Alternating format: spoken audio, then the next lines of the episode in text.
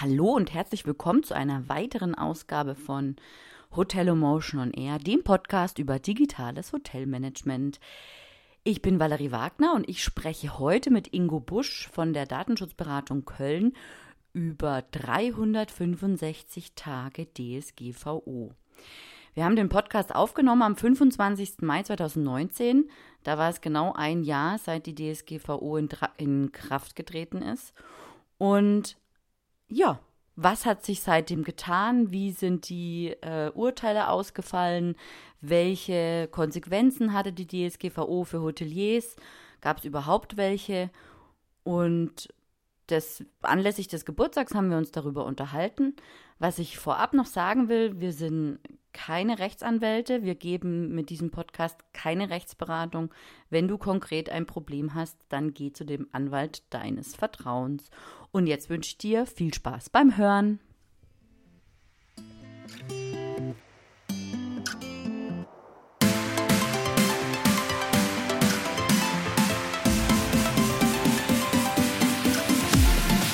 Hörst Hotel Emotion on Air, den Podcast über digitales Hotelmanagement.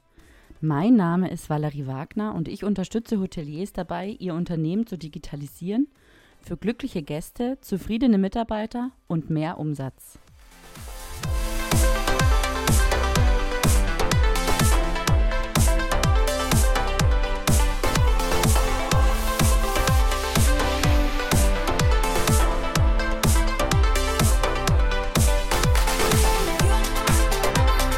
Herzlich willkommen, Ingo. Schön, dass äh, du da bist und dass wir uns heute nochmal über die DSGVO unterhalten. 365 Tage DSGVO. Erzähl doch erstmal, wer bist du und was machst du? Ja, hallo Valerie und hallo liebe Hörer. Vielen Dank für die Begrüßung. Ähm, ich bin freier Datenschutzberater und bin auch tätig als äh, Datenschutzbeauftragter für verschiedene Mandanten.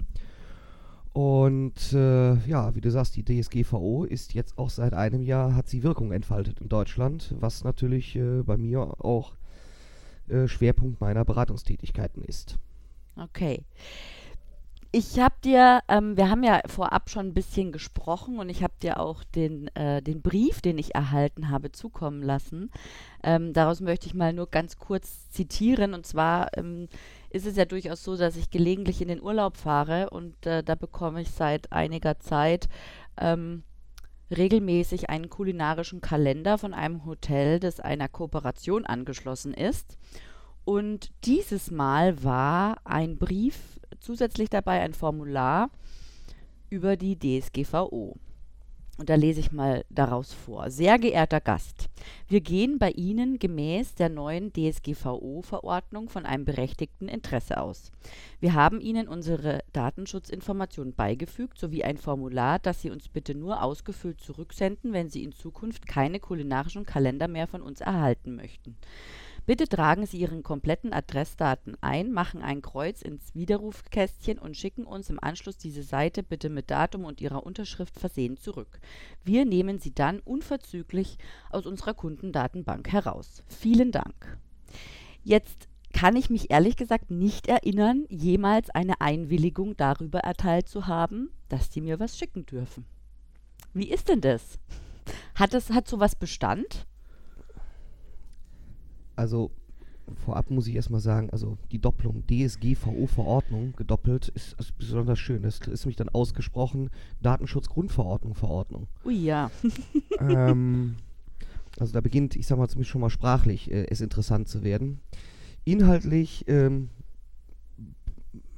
glaube ich, geht das Hotel selber nicht davon aus, dass es wirklich eine, eine äh, Einwilligung hat.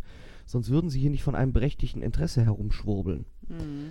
Ähm, was auch im Übrigen bei einem Betroffenen oder bei, ja, was du ja bist, äh, vollkommener Blödsinn ist, weil dieses äh, berechtigte Interesse kennt eigentlich die DSGVO nur als äh, ähm, Erlaubnis auf Seiten des Verarbeiters, aber nicht beim Betroffenen.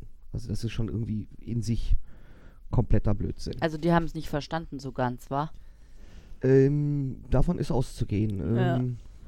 Vor allem, wir gehen bei ihnen hm, von einem berechtigten Interesse aus. Das ist für mich schon so eine Formulierung, ja, wir wissen es nicht genau, wir versuchen es aber mal. ähm, und wie du ja selber schon sagtest, du kannst dich nicht äh, erinnern, eine Einwilligung erteilt zu haben. Ja. Davon gehe ich jetzt auch mal von aus, weil mm, wir kennen uns jetzt schon etwas länger. Und äh, ich gehe mal von aus, dass du diese Dinger, die du so in Hotels unterschreiben musst, auch durchliest. Ja. Darüber hinaus wird dieses Schreiben dann im weiteren Verlauf noch lustiger. Denn dann reden sie nämlich auf einmal von einem datenschutzrechtlichen, datenschutzrechtlichen Widerruf. Also wenn sie von einem berechtigten Interesse ausgehen, dann ist es ja vielleicht ein Widerspruch und kein Widerruf. Mhm. Ja? Und äh, dann auch bei dieser Widerrufserklärung äh, geht es dann auch darum, ich zitiere da, hiermit widerrufe ich meine Einwilligung in den kulinarischen Jahreskalender einmalig im Jahr postalisch oder per E-Mail und gegebenenfalls gelegentlich Newsletter des hm, Hotels per E-Mail zu erhalten. Gegebenenfalls gelegentlich. Ist auch so auch noch fett gedruckt. Ja, was ist denn nur? Gelege gegebenenfalls oder gelegentlich oder einmal im Jahr? Ja. Ja. Auch weiter wird das Ding dann lustig. Ähm, da gibt es dann noch so einen Hinweis zur Datenverarbeitung.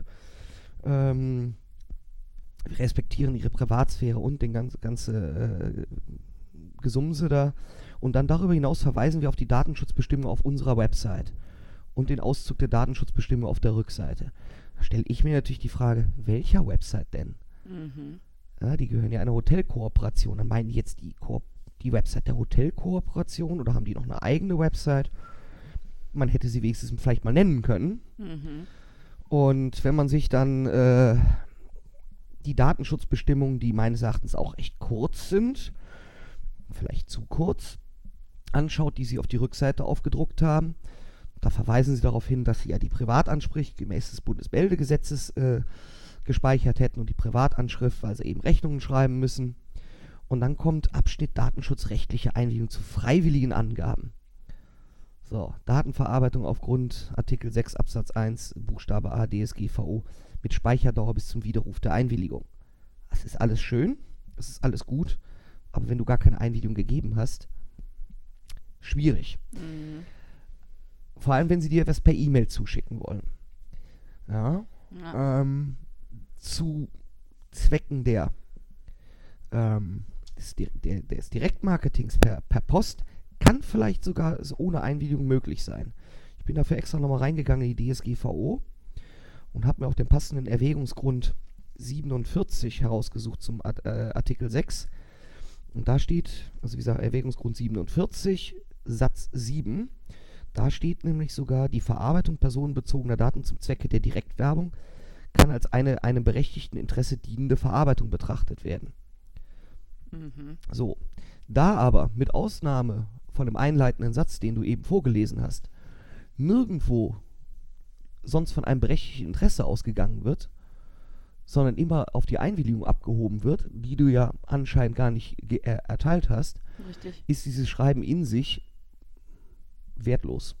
Mhm. Und also da zeigt sich, ähm, dass selbst nach einem Jahr DSGVO oder knapp einem Jahr, du sagst, du hast es im April erhalten, ähm, immer noch nicht bei allen angekommen ist, was eine Einwilligung ist, was ein berechtigtes Interesse ist und wie man auch so eine Newsletter-Einwilligung datenschutzrechtlich sauber gestaltet. Ja, richtig. Willst du das mal noch mal kurz erklären in, in, in, in kurzer Sequenz?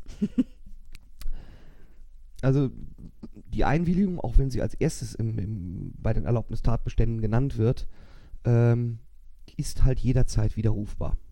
Punkt. Und wenn ich irgendwas auf eine Einwilligung stütze, ähm, kann halt der Betroffene auch jederzeit sie widerrufen und damit ist auch jede Datenverarbeitung dann nicht mehr erlaubt. Das heißt also, wenn ich jetzt ähm, auf, also jetzt gehen wir mal davon aus, der Meldeschein ist akkurat ähm, vorgelegt worden mit den akkuraten, mit der akkuraten Datenschutzbestimmung, wenn ich darauf eine Einwilligung gegeben habe zum, zum als analog zur postalischen Zusendung von Werbung, dann ähm, und diesem widerspreche dieser Einwilligung, dann ist es quasi, dann müssen sie mich aus dem Verteiler nehmen. Und Ja. beim Newsletter kann ich mich ja digital selbst austragen. Richtig, ja. wieder, äh, wichtig ist nur, dass du nicht widersprichst, sondern widerrufst. Ah ja. Mhm. So. Und das andere ist, wenn Sie jetzt tatsächlich dich nur per Post mit, ihrer, äh, mit Ihrem kulinarischen Kalender beglücken möchten, dann können Sie, wie ich ja eben aus dem äh, Erwägungsgrund 47 zitiert habe, können Sie das tatsächlich tun, aber dann müssen Sie es von vornherein auf ein berechtigtes Interesse äh, begründen. Also Ihr berechtigtes Interesse. Genau, das berechtigte Interesse des, der verantwortlichen Stelle. Ähm, aber dann muss auch diese Datenschutzbestimmung, oder ja, Bestimmung ist auch falsch, die Bestimmungen stehen in der Datenschutzgrundverordnung und im Bundesdatenschutzgesetz. Das sind vielleicht Datenschutzinformationen, Datenschutzerläuterungen, Mhm. ja, Ja, okay. äh, Datenschutzerklärung. Ja. Ähm, aber wenn Sie dann alles auch auf ein berechtigtes Interesse begründen würden, dann müsste auch in dem Formular nicht mehr von einem Widerruf, sondern von einem Widerspruch die Rede sein. Okay. Ja? Ähm, also in sich genommen hat dort das Hotel respektive der, der für das Hotel tätige Datenschutzbeauftragte, wenn der das Ding erstellt haben sollte, irgendwie ein paar Dinge miteinander vermischt, Mhm. die so miteinander wenig zu tun haben. Also mir kommt es ja fast so vor, als hätten die sich überhaupt keinerlei Rat geholt, sondern sich das irgendwie so zusammengeschustert. So liest sich das Ganze auch. Deswegen will ich auch den Datenschutzbeauftragten hier explizit äh, erstmal außen vor lassen, den Kollegen. Ja. Ähm, das liest sich eher so, als ob, als ob das Hotel tatsächlich aus irgendwelchen Versatzbausteinen aus dem Internet sich da was zusammengedoktert hat. Ja. Na gut. Ähm, Grund für diesen Podcast ist ja 365 Tage DSGVO und wir wollen uns heute so ein bisschen drüber unterhalten. Was ähm, ist denn so passiert? Gibt es denn schon irgendwelche Bußgelder, die an Hotels verhängt wurden oder grundsätzlich verhängt wurden oder welche Vorkommnisse gab es und so weiter und so fort? Dazu habe ich auch über meinen Newsletter eine Umfrage gestartet. Und scheinbar ist den Hoteliers alles ganz glasklar, denn es gab keinerlei Fragen, die gemeldet wurden, die ich dir jetzt ähm, hätte weitergeben können. Aber wir beide sind ja kreativ und deswegen ähm, schaffen wir das auch ohne Fragen von außen.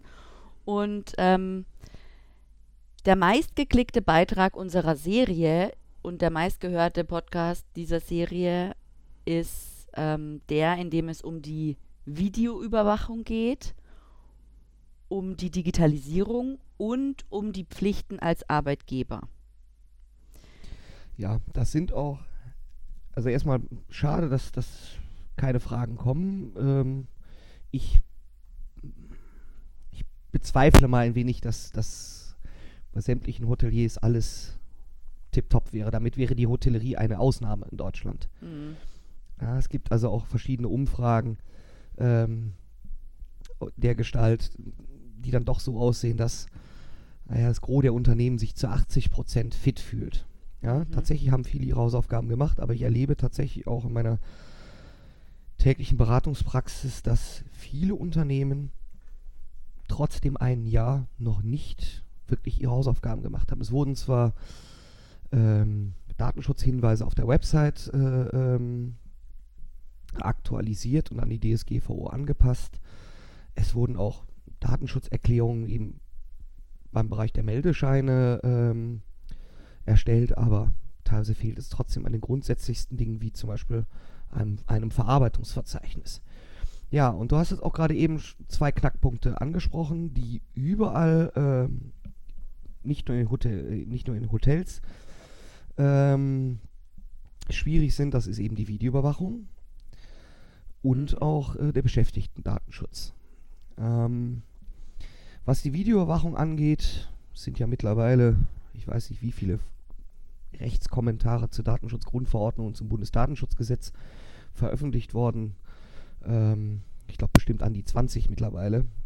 Aber wenn man sich die, über, die überwiegende Kommentierung anschaut, dann ist auch in den meisten Fällen davon auszugehen, dass eine Datenschutzfolgenabschätzung bei einer Videoüberwachung durchgeführt werden muss, die dann in der Konsequenz auch immer eine, auch, immer eine Bestellpflicht eines, eines Datenschutzbeauftragten auslöst. Es ähm, mag nur ganz wenige Fälle geben, wo ich Videoüberwachungssysteme installiert habe, wo das nicht der Fall ist, also zum Beispiel eine reine Maschinenüberwachung. Ähm, wenn ich mir jetzt vorstelle, ich hätte in einem Großhotel eine eigene Wäscherei und da habe ich einen Faltautomaten für Bettlaken und ich Mhm. möchte nur diesen Automaten per Video überwachen, äh, dann kommen da selten Personen ins Bilde. Ähm, dann kann ich von einer Datenschutzfolgenabschätzung absehen. Aber sobald ich meinen Parkplatz überwache, bin ich in der Regel drin. Mhm. Und ich postuliere einfach mal, dass bei den meisten Hotels da Nachholbedarf ist. Also wenn ich mir allein schon die Kennzeichen der Videoüberwachung anschaue, du erinnerst dich und vielleicht auch die Hörer äh, erinnern sich vielleicht an die Folge, dass ich schon damals sagte, vor knapp einem Jahr, dass äh, eigentlich die Kennzeichnung zu erfolgen hat, bevor ich in den videoüberwachten Bereich komme. Mhm. Sehe ich selten. Und auch so richtig informiert ist es nicht. Es wird zwar so ein Kamerapiktogramm irgendwo aufgehangen, vielleicht mit darunter noch dem Schriftzug Videoüberwachung, aber äh, warum überwacht wird, wie lange die Speicherdauer ist, wer der Verantwortliche ist, das geht oftmals nicht daraus hervor.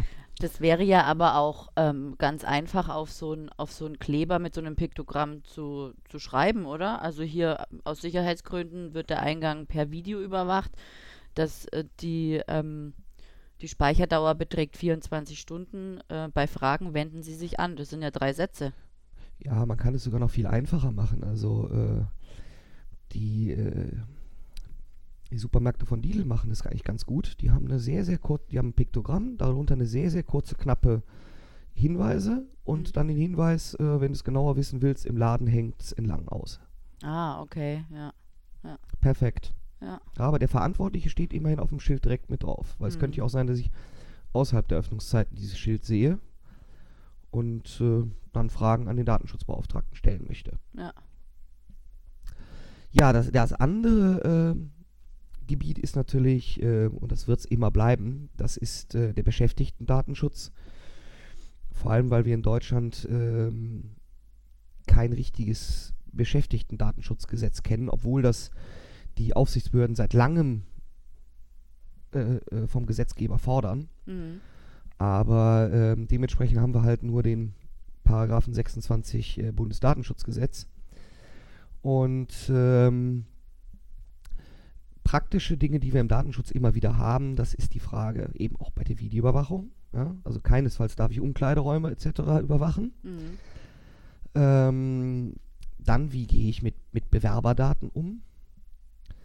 Ähm, da sind die Aufsichtsbehörden überwiegend der Meinung, dass sie sagen, okay, ein halbes Jahr darf ich ihn noch aufbewahren, aber dann sind sie auch zu vernichten. Darüber sollte ich auch den Bewerber informieren. Mhm.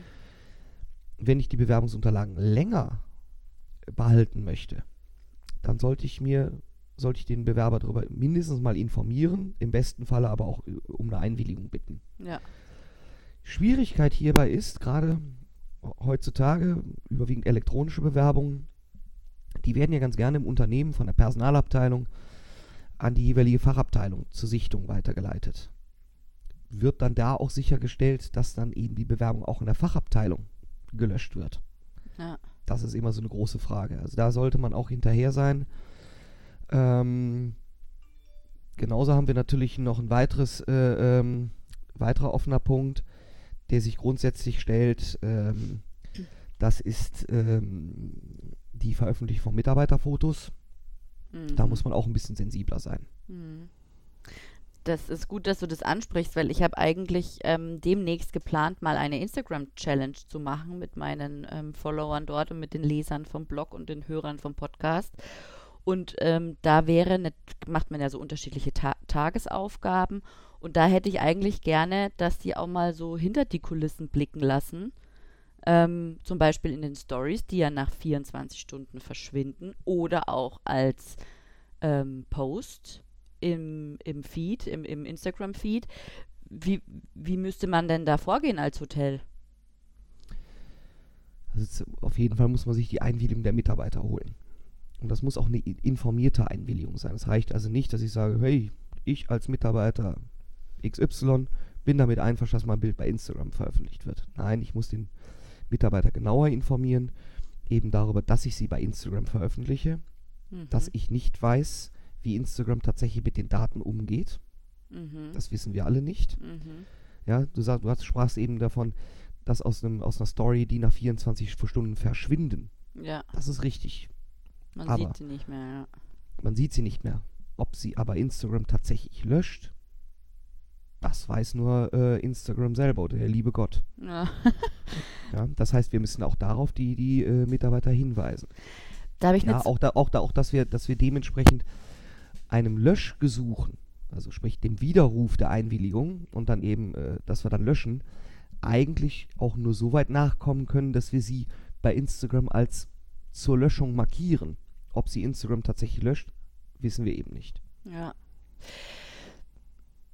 Ähm, das heißt aber, ich kann jetzt, also zum Beispiel, wenn man jetzt eingestellt wird in einem Hotel, dann kriegt man ja sämtliche Unterlagen, unter anderem auch solche Einwilligungen.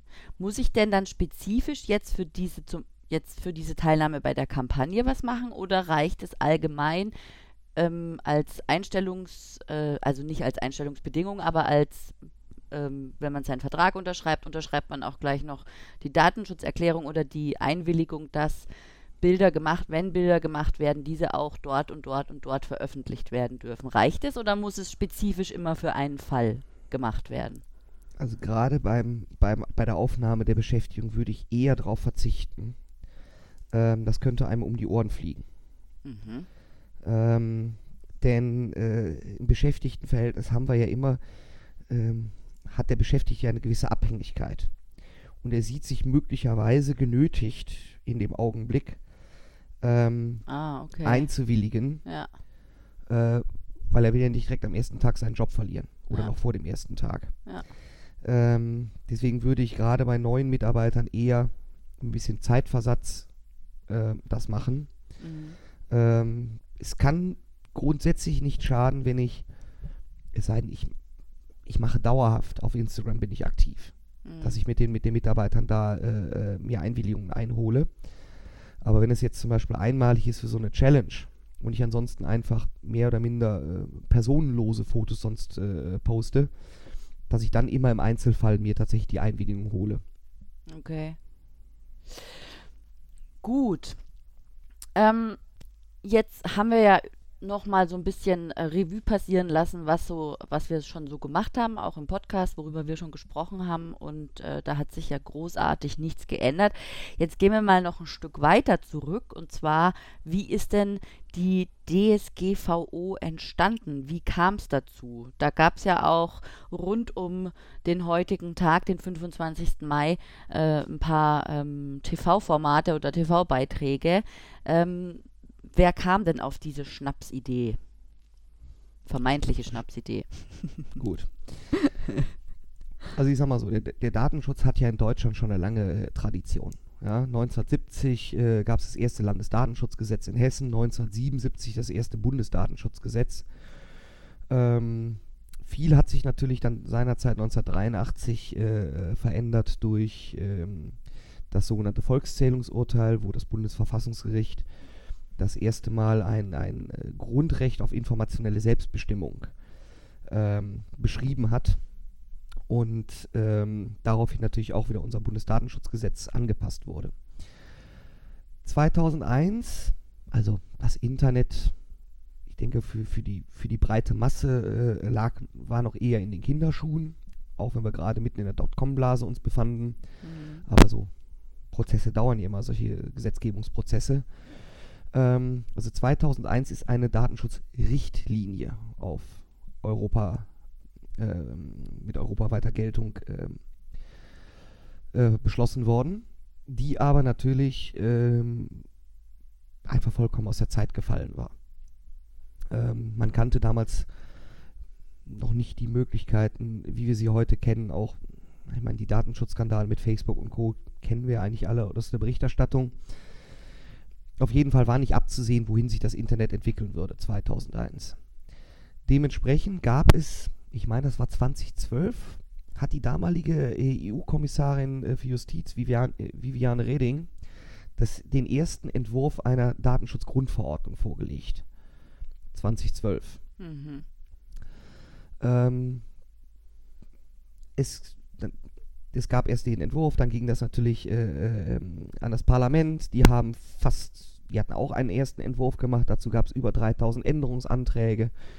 War so ein, ein sehr, sehr langwieriger äh, Prozess, wo auch äh, gerade seitens der Wirtschaft sehr stark lobbyiert wurde. Also man kann das gut in diesem Dokumentarfilm äh, im Rausch der Daten äh, sehen, Mhm. ähm, der jetzt heute Abend läuft. Mhm. Ja, ähm, lange Rede, kurzer Sinn, ist ähm, 2016 ist das Ding verabschiedet worden und in Kraft getreten und die Wirkung hat sich dann eben vor einem Jahr erst entfaltet. Mhm. Mhm. Es war so ein langer Weg dahin und die, die Grundintention war eben, dass man auch eben statt auf einer Richtlinie, die immer in nationales Recht ähm, umgesetzt werden muss, jetzt auf eine Verordnung setzte, dass wir tatsächlich europaweit ein ähm, gleiches Datenschutzniveau haben. Mhm. Dass also, ich sag mal, Staaten wie Irland nicht zugunsten von Google, Facebook und Konsorten äh, ein niedriges Datenschutzniveau haben als beispielsweise Firmen, die in Deutschland ansässig sind. Mhm. Das war die Grundidee. Mhm, Okay. Ja, grundsätzlich ist es ja eine gute Sache und ich glaube, also bin ich der Meinung, man hat damit auch ein, ein wie sagt man, ein, ein, ein Handlungsleitfaden, was erwartet wird, was muss ich tun, damit ich ähm, DSGVO-konform handle. Also vieles wird einfach erleichtert, denke ich mal, äh, wie man sich, wie man sich jetzt äh, da richtig verhält.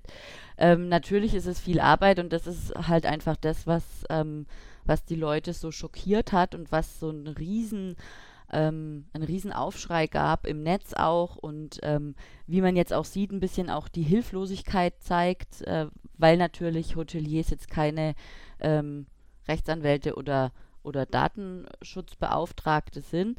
Ähm, deswegen ist es schon ein, ein ziemlich großes Thema. Ich habe mich äh, dazu belesen noch, auch als Vorbereitung auf den Podcast und habe in der Printausgabe der Internet World Business ein paar Zahlen gefunden und bin gespannt, was du dazu sagst. Ich, ähm, das ist, sind jetzt ein paar Sätze. Ich lese mal kurz vor. Und zwar laut einer Studie, de, äh, Studie der European Data Protection Board wurden bis Januar 2019 europaweit 95.180 Datenschutzbeschwerden erhoben.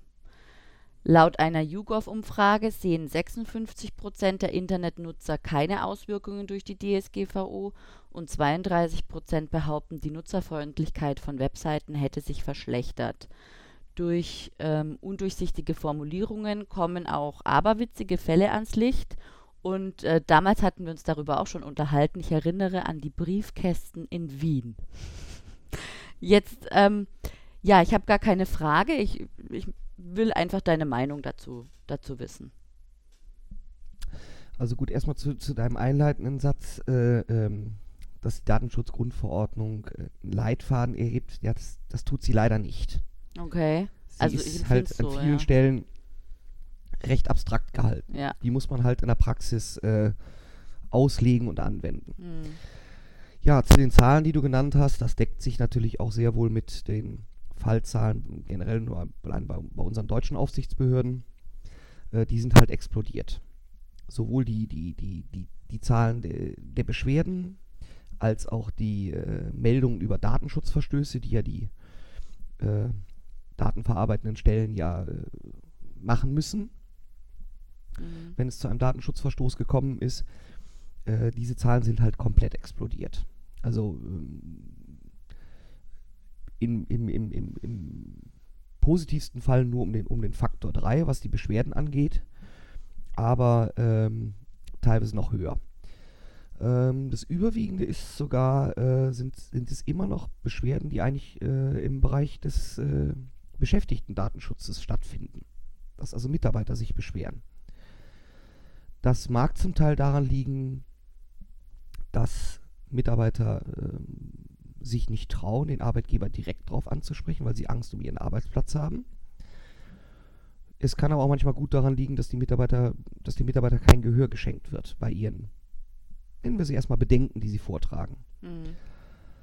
Ähm, auf jeden Fall ist es so, die Aufsichtsbehörden sind verpflichtet, jeder einzelnen Beschwerde nachzugehen. Jeder. Oh mein Gott. Anders sieht das aus bei den, ähm, bei den Meldungen über Datenschutzverletzungen, die die äh, verantwortlichen Stellen gemäß Artikel 33 abge selber abgeben müssen. Da sind sie nicht verpflichtet, jeder nachzugehen. Sie können die prüfen und sagen, okay, komm, ist kein, ist kein Datenschutzverstoß, wir klappen den Aktendeckel zu. Mhm. Bei den Beschwerden sieht das anders aus. Und äh, da haben wir ja auch dieses One-Stop-Shop-Prinzip, wie das so schön genannt wird.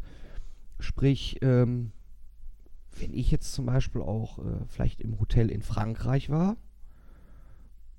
mhm. ich als Gast dort das Gefühl habe, hm, da war aber auch was datenschutztechnisch nicht in Ordnung, dann kann ich mich sehr wohl auch bei meiner Datenschutzbehörde, wie ich zum Beispiel in Düsseldorf, beschweren. Mhm. Ich muss also kein Französisch können.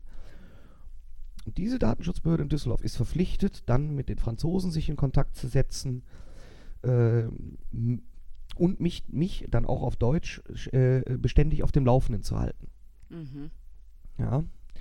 Das äh, ist natürlich auch sehr viel, auf, sehr viel Arbeit für die, für die Behörden und äh, die sind auch in der Regel alle äh, personell absolut unterbesetzt. Sie werden also von den Landtagen, äh, ja, am langen Arm lässt man die verhungern, mhm. was, was die Ausstattung mit, mit Personal und, und auch Budget angeht.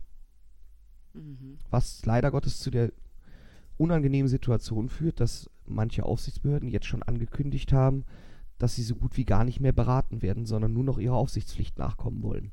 Ja, also es ist jetzt, das ist das, das ist das mit den Fallzahlen. Ich meine, gut, die Kuriositäten, äh, da hatten wir ja nur, nur einiges. Du hast die Klingelschilder angesprochen oder die Kindergärten, die Kinder, die, Gesicht, die Gesichter schwärzten. Ja. Ähm, ich muss auch immer noch, ähm, ja, so langsam schmunzel ich fast nicht mehr darüber, wenn ich zum Arzt gehe und man hält mir da erstmal auch irgend so einen, so einen zweiseitigen Wisch unter die Nase, den ich zwingend unterschreiben müsste, weil man mich ansonsten gar nicht behandeln dürfe. Mhm. Da frage ich mich natürlich auch, äh, ob den Ärzten nicht erst einerseits bewusst ist, dass sie Berufsgeheimnisträger sind mhm. und dass sie, dass sie eigentlich nur verpflichtet sind, mich zu informieren. Mhm. Aber ich bin nicht verpflichtet, mir irgendwas durchzulesen. Mhm. Ja. Und äh, klar, ich muss den Nachweis führen können, dass ich informiert habe, aber das kann ich genauso über einen Aktenvermerk in der, in der Patientenakte machen. Nach dem Motto, Patient wurde, äh, wurden die Datenschutzinformationen ausgehändigt. Fertig. Ja. Ja. Also was man da so teilweise auch zu lesen bekommt, das ist auch ähm, zumindest für mich als, als Datenschutzprofi manchmal schwer zu ertragen. Ja. Ja, das sieht man jetzt auch gerade an dem Brief von dem Hotel, das, den ich bekommen habe. Ja. Also wie du mir den vorab zugeschickt hast, ich, ich wusste nicht, ob ich weinen oder lachen sollte. Ja. Unglaublich. Gut, ähm, dann steht auch in dieser, in dieser Internet World Business, dass es besonders schlimm die Fotojournalisten getroffen hat. Wie ist das eigentlich ähm, mit Bildern im Hotel? Also wir haben jetzt gerade schon die, ähm, die Mitarbeitergeschichte ähm, geklärt, aber gerade was Social Media Marketing angeht, wenn man da jetzt tatsächlich eine Story macht oder ein Video oder eben fürs Eigenmarketing und da jetzt ein, ein, ein Gast vorbeihuscht oder äh, ja, oder ich weiß nicht, eben ein Gast oder ein Tagungsgast oder wie auch immer. Wie geht man damit um? Muss ich meine Gäste informieren, hallo, heute finden äh, Instagram Stories Aufnahmen oder Videoaufnahmen statt, die wir nutzen für ähm, unseren Social Media Auftritt fürs Eigenmarketing? Also fangen wir mal von vorne an. Also die Fotojournalisten sind gar nicht so stark äh, getroffen, wie man gemeinhin annimmt. Mhm. Zwar hat es Deutschland versäumt, die Öffnungsklausel aus, aus Artikel 85 zu ziehen und äh, ähm, die Datenverarbeitung im, im journalistischen Kontext äh, explizit zu regeln. Aber ähm, es wird im Moment davon ausgegangen, gut, richt, gerichtliche Entscheidungen stehen überwiegend noch aus, obwohl es da eine Entscheidung vom OLG Köln gab, die eben ähm, auch die Weitergeltung des Kunsturhebergesetzes äh, zumindest im journalistischen Kontext bejahte. Mhm. Ich gehe auch davon aus, dass zumindest auf bundesdeutscher Ebene das auch so bleiben wird. Ob das der EuGH eines Tages auch so sieht, da möchte ich gar keine, möchte ich jetzt gar nicht drüber spekulieren. Mhm. Grundsätzlich haben wir natürlich aber auch das Problem eben mit der ähm, immer schon gehabt mit dem KUG, dem Recht am eigenen Bild. Mhm. Also wir haben zwar jetzt eine neue Ebene hinzubekommen, dass ich mir eigentlich vorab ge Gedanken machen muss, ob ich überhaupt digital erheben darf, mhm. also fotografieren. Aber was die Veröffentlichung angeht, muss ich mir grundsätzlich immer mach, Gedanken darüber machen, habe ich denn tatsächlich das Recht dazu? Mhm. Hat eben die abgebildete Person dann eben nach dem KUG auch eingewilligt? Das kann ich bei meinen Mitarbeitern relativ leicht lösen. aber bei Gästen sollte ich dann doch, wenn sie irgendwo an der Rezeption stehen und ich dann auch ein Foto mache, dann sollte ich doch mir zumindest am KOG die Einwilligung holen. Äh, sind Sie damit einverstanden, ne? dass wir sie hier und wir würden das bei Instagram oder wo auch immer veröffentlichen? Sollte man eigentlich schon tun. Mhm. Das ist, ich finde es einfach nur fair. Man muss sich auch mal äh, bei all den Überlegungen sich auch mal in die Lage der, der betroffenen Personen versetzen. Das ist relativ einfach, weil jeder von uns ist auch irgendwo mal betroffene Person. Muss sich einfach die Frage stellen, möchte ich eigentlich, dass ein Bild von mir irgendwo im Internet einfach gepostet wird, ohne, ich, ohne dass ich gefragt werde? Mhm. Ich denke, die meisten äh, würden diese Frage mit einem klaren Nein beantworten. Ja? Ja, ja. Ungefragt geht nicht. Also man sollte, mit, man sollte eben die abgebildeten Personen schon informieren. Wenn wir jetzt in, in, in den Datenschutz reingehen, müsste es natürlich auch wieder eine informierte Einwilligung sein. Das heißt, die Zwecke der Verarbeitung müssen feststehen. Ähm, es muss klar sein, wem sie offengelegt werden. Und dann sind wir eben auch bei den Diensten Instagram, Facebook, äh, Twitter, wem auch immer noch, YouTube, äh, YouTube, wenn ich vielleicht ein Video mache. Mhm. Das sollte ich von vornherein sagen, weil ich kann eben nicht sagen, ich, gut, ich habe mir die jetzt Einwilligung für, für, für Instagram geholt und veröffentliche es auch noch auf Facebook. Okay. Aber der, dann bin ich über den Zweck hinausgeschossen. Das geht nicht. Mhm. Ja, jede Einwilligung ist zweckgebunden. Also, jetzt muss ich nochmal nachfragen, weil das ist ja, also ich mache jetzt, ich stehe jetzt in der Hotellobby und mache äh, mach jetzt ein, ein, ein Instagram, eine Instagram-Story. Und dann läuf, laufen halt dort Leute rein und raus und queren und gehen zum Lift und gehen wieder zurück und kommen neue Leute rein. Und ich müsste je, von jedem jetzt als ähm, Hotelier oder als, als Content Creator für das Hotel eine Einwilligung mir holen? Eigentlich hätte ich sie schon vor der Erfassung einholen müssen, datenschutzrechtlich. Ja, ja. Aber was jetzt das äh, Recht am eigenen Bild angeht, spätestens dann, wenn ich sie mit aufgenommen habe, müsste ich mir dann auch eine Einwilligung noch holen. Das ist ja in der Hotellobby gar nicht möglich, weil da ist ja so viel los manchmal. Gut, jetzt müssen wir natürlich überlegen, sind die Leute erkennbar? Mhm. Ja? Also mhm. wenn ich jetzt fotografiere, vielleicht mit einer ziemlich langen Verschlusszeit und ich sehe quasi nur schemenhaft irgendjemand durchhuschen, mhm. was ja mitunter auch recht gut aussehen kann, mhm. dann habe ich keine Erkennbarkeit. Also da mhm. habe ich nach dem KOG keine Erkennbarkeit und nach der Datenschutzgrundverordnung gilt ja immer dann nur, wenn, wenn ich ein personenbezogenes Datum habe, was eben auch ein Foto sein kann, wenn eine natürliche Person identifiziert oder identifizierbar ist. Aber wenn ich da wirklich nur einen Schatten sehe, der durchhuscht. Mhm. Vielleicht muss man ein bisschen kreativer bei der, bei der Fotografie werden. Na, vermutlich. Aber jetzt war ich zum Beispiel auf der IMAX ähm, und habe dort auch, ähm, klar, da haben die Stände, hatten ihre Stände, und da konnte man auch ein Käffchen trinken und natürlich haben sich dort auch Leute getroffen, um irgendwelche Gespräche zu führen, ja, um Business zu machen und so weiter. Und äh, wenn jetzt da das Hotel zum Beispiel, also es waren eigentlich gar keine Hotels online aktiv während der IMAX, was ich sehr schade finde. Da müssen sie noch ein bisschen üben, wie Social Media Marketing geht.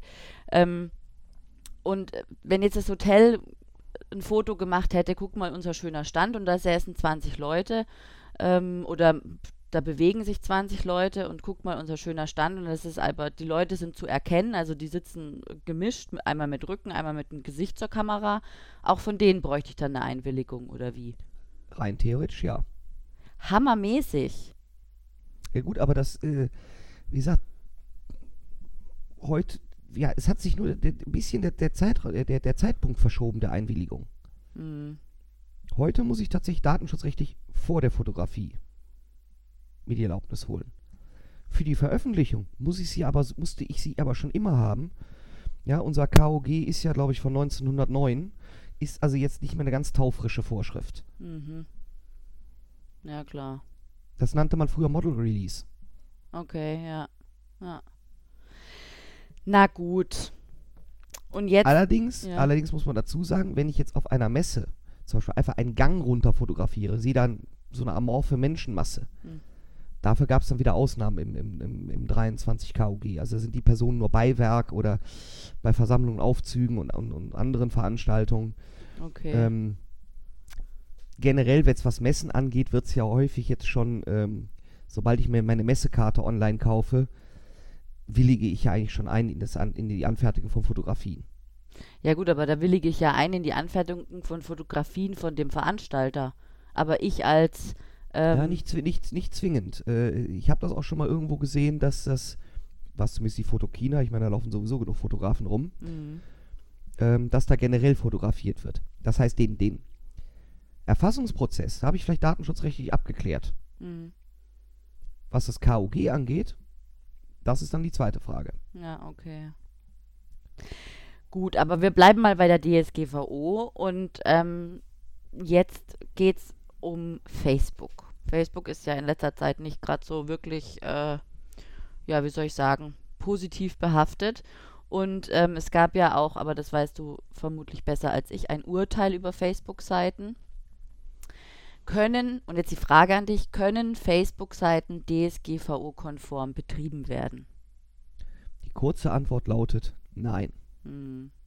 Die lange Antwort ist ein bisschen differenzierter. Tatsächlich ist äh, letztes Jahr im Juni, kurz nach äh, ähm, der, äh, der, der, der Wirkungs, Wirkung der DSGVO, hat der EuGH ein Urteil gefällt. Das war gegen die Wirtschaftskammer Hamm, Wir, Wirtschaftsakademie Schleswig-Holstein gegen das unabhängige Landesdatenschutzzentrum Schleswig-Holstein.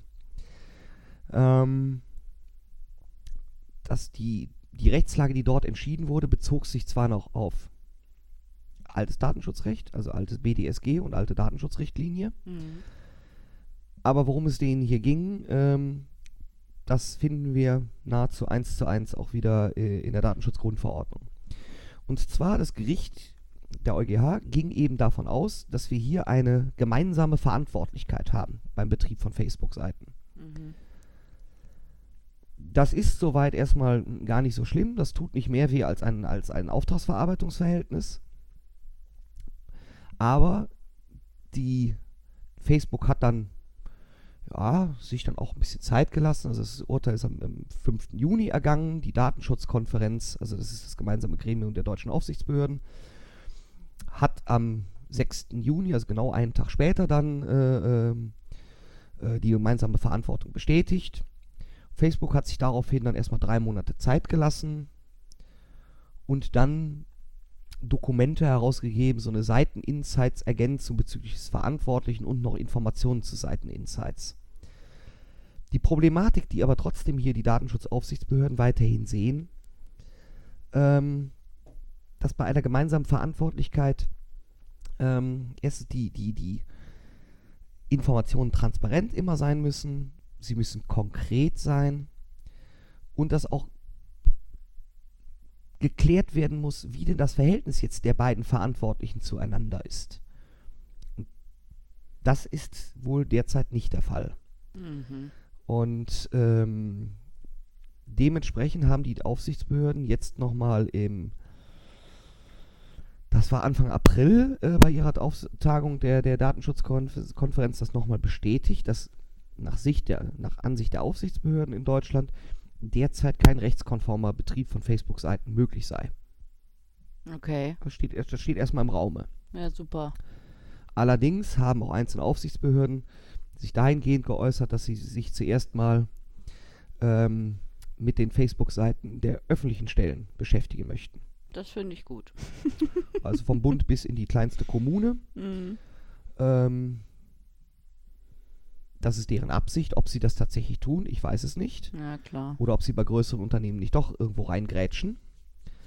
Ähm, aber da müssen wir uns ja natürlich auch mal berücksichtigen, müssen wir uns mal kurz vor Augen äh, äh, führen, was denn da einem blühen kann. Mhm. Ja, es ist ja letztes Jahr und ich sag mal eigentlich über die letzten 365 Tage ständig immer von den berühmten 20 Millionen äh, in den Medien berichtet worden. Ja, wenn mir was passiert, dann droht mir ein saftiges Bußgeld. Mhm. Ja, die können mir drohen. Ohne Frage.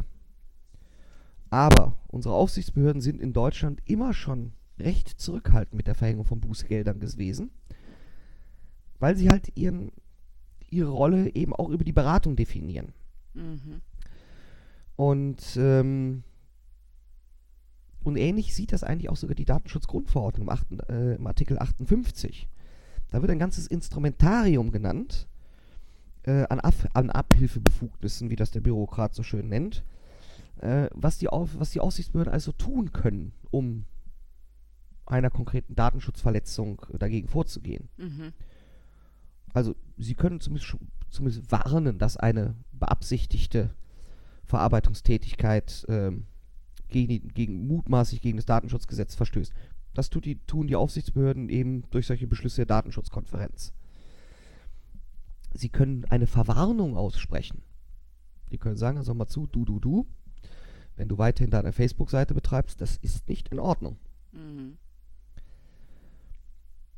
Dann können Sie äh, eine verantwortliche Stelle anweisen, Verarbeitungsvorgänge vielleicht zeitweise, äh, äh, Quatsch, äh, innerhalb eines gewissen Zeitraumes in Ordnung zu bringen. Mhm. Das wird vermutlich an Facebook scheitern.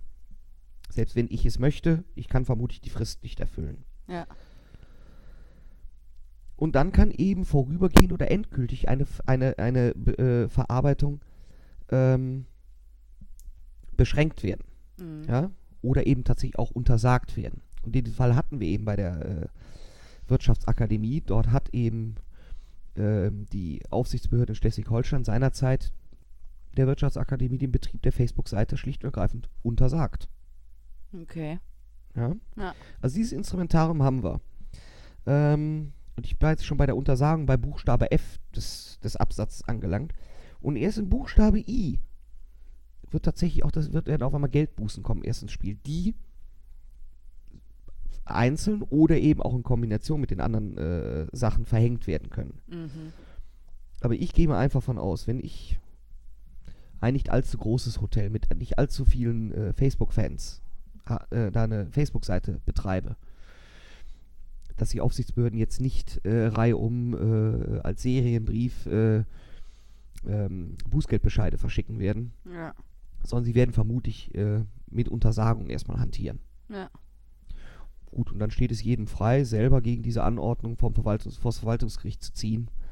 Und da muss man sich einfach die Frage stellen, wie wichtig ist mir dann doch die Facebook-Seite? Ja. Wer aber auf Nummer sicher gehen möchte, der sollte tatsächlich sich Gedanken machen, ob er das Ding abschaltet. Mhm. Das, soweit ist die, wie gesagt, Ansicht der Aufsichtsbehörden. Die Aufsichtsbehörden sind in Deutschland keine Gerichte. Ja. Die vertreten eine Meinung. Ich kann eine andere Meinung haben und dann muss man das halt vom Verwaltungsgericht klären. Ja. Gut, ja, das äh, Facebook und die DSGVO. Interessant. Da bin ich gespannt, was da noch kommt und auch ähm, wie ich mit meiner Facebook-Seite verfahren werde, weil ich habe, also ich habe jetzt nicht unbedingt äh, den, die äh, mordsriesige Followerzahl, aber sie besteht halt trotzdem und ich teile dort auch Inhalte und ich gucke mir auch die Insights an. Ne? Ja, das ist eben die, genau die Schwierigkeit, die äh, zurzeit auch ähm, die Aufsichtsbehörden sehen. Selbst wenn ich auf die Insights verzichten wollte, auf diese Statistik. Ist ja nicht möglich, oder? Ich, genau, ich kann es nicht abschalten. Hm. Deswegen kann ich auch als Mitverantwortlicher, kann ich, selbst wenn ich wirklich alles tun möchte, um es datenschutzkonform auszugestalten, kann ich es nicht, weil der andere Mitverantwortliche ähm, es nicht zulässt. Mhm. Witzig, dass dann, dass dann überhaupt eine Mitverantwortung entstehen kann. Also wenn ich doch, äh, wenn ich ja selber quasi die Plattform als Nutzer, also nutze, klar habe ich eine Seite, aber ich bin ja trotzdem Plattformnutzer. Ja, und aber, bin aber ja darauf angewiesen. Also das finde ich, das finde ich ziemlich ähm, verquer gedacht oder quer gedacht, dass man dann äh, sagen könnte, du bist ein, äh, du hast eine Facebook-Seite, du bist mitverantwortlich. Ganz toll. Ja, das, da hier geht es hier geht's eher um, um, um, die, um, die, um eine ganz andere Frage. Als, als normaler User, als, als natürliche Person, das ist eine Sache. Aber wenn ich jetzt als Unternehmen auftrete, als Hotel, ähm, wir haben in vielen Situationen haben wir Auftragsverarbeitungssituationen. Eine Auftragsverarbeitungssituation definiert sich dadurch, dass ich als Verantwortlicher über die Zwecke und Mittel der Datenverarbeitung beim Auftragsverantwortlichen bestimmen kann. Mhm. Also ganz klar, wir haben kein Auftragsverarbeitungsverhältnis bei Facebook. Ja. Weil ich kann da gar nichts bestimmen. Ja. Einzige, was ich bestimmen kann, dass ich selber mich da wieder von verabschiede. Ja.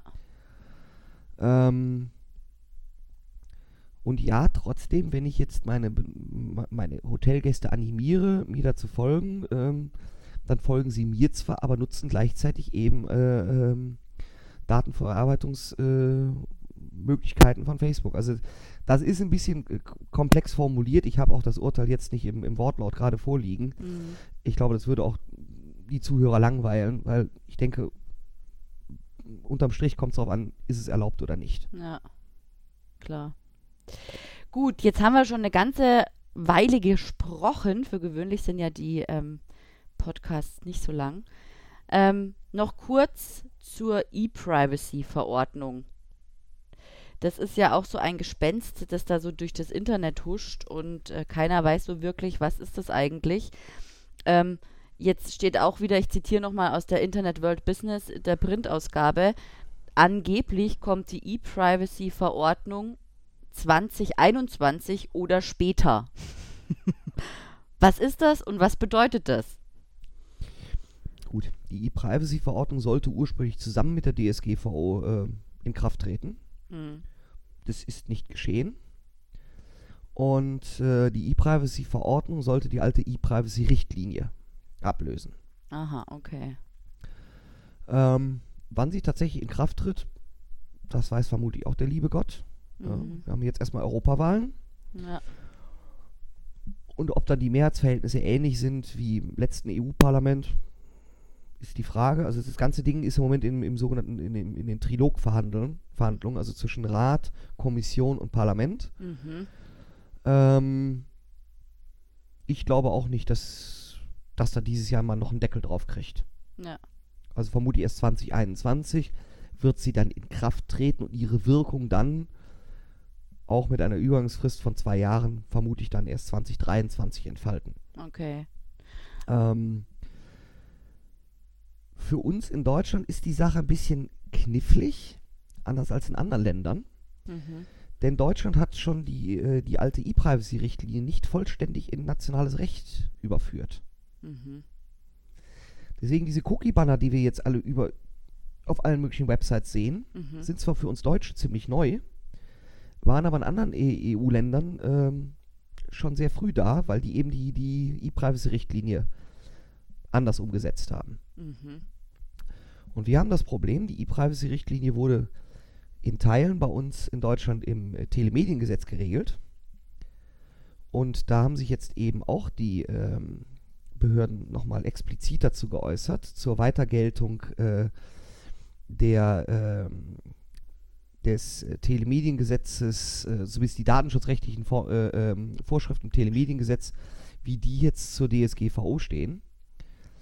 Und die Datenschutzkonferenz ist zur, ähm, zu dem Schlussfolgerung gekommen, dass diese alle nicht mit der DSGVO äh, vereinbar sind. Das heißt, es gilt die DSGVO, die datenschutzrechtlichen Vorschriften im Telemediengesetz gelten nicht mehr. Mhm. Wie gesagt, ist auch erstmal eine rechtliche Auffassung der, der Aufsichtsbehörden. Das muss nicht unbedingt so richtig sein, aber es ist von auszugehen. Mhm.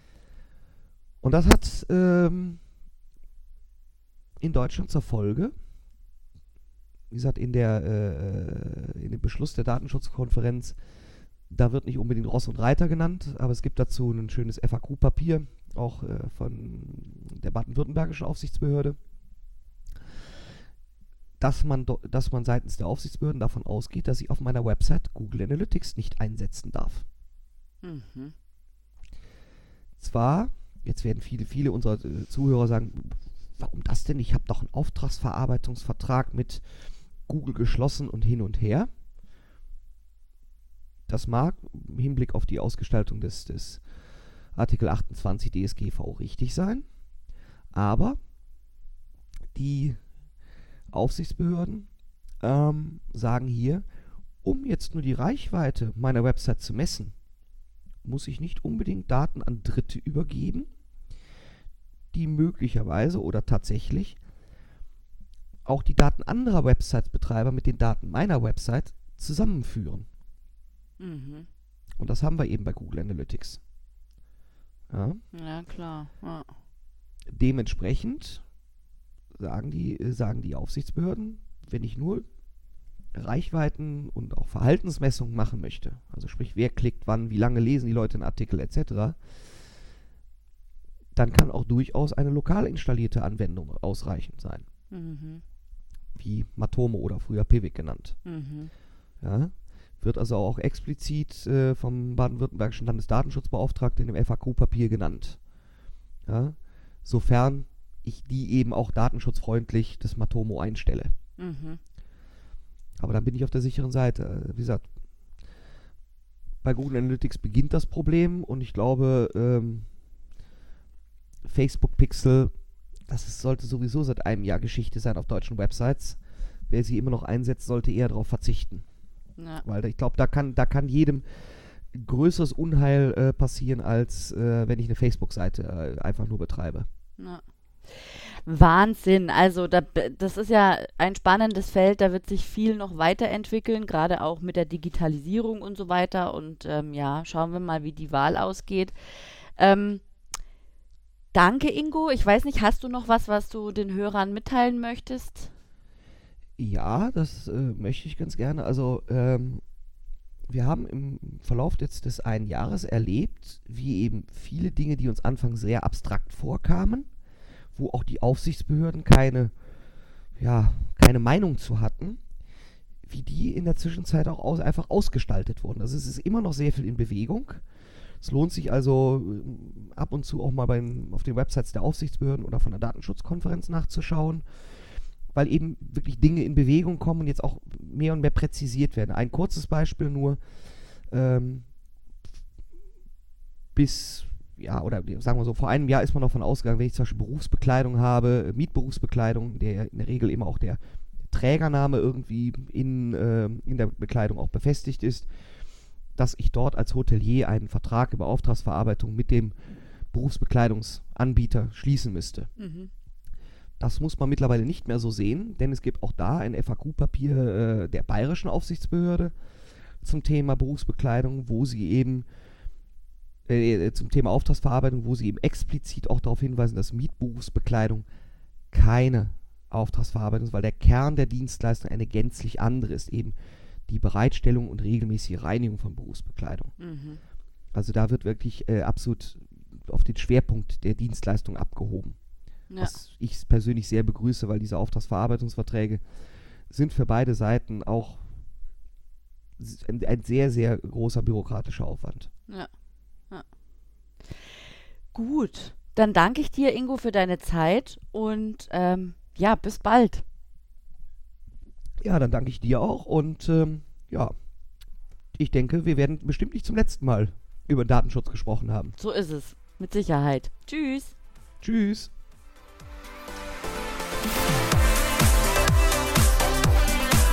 Vielen Dank fürs Zuhören.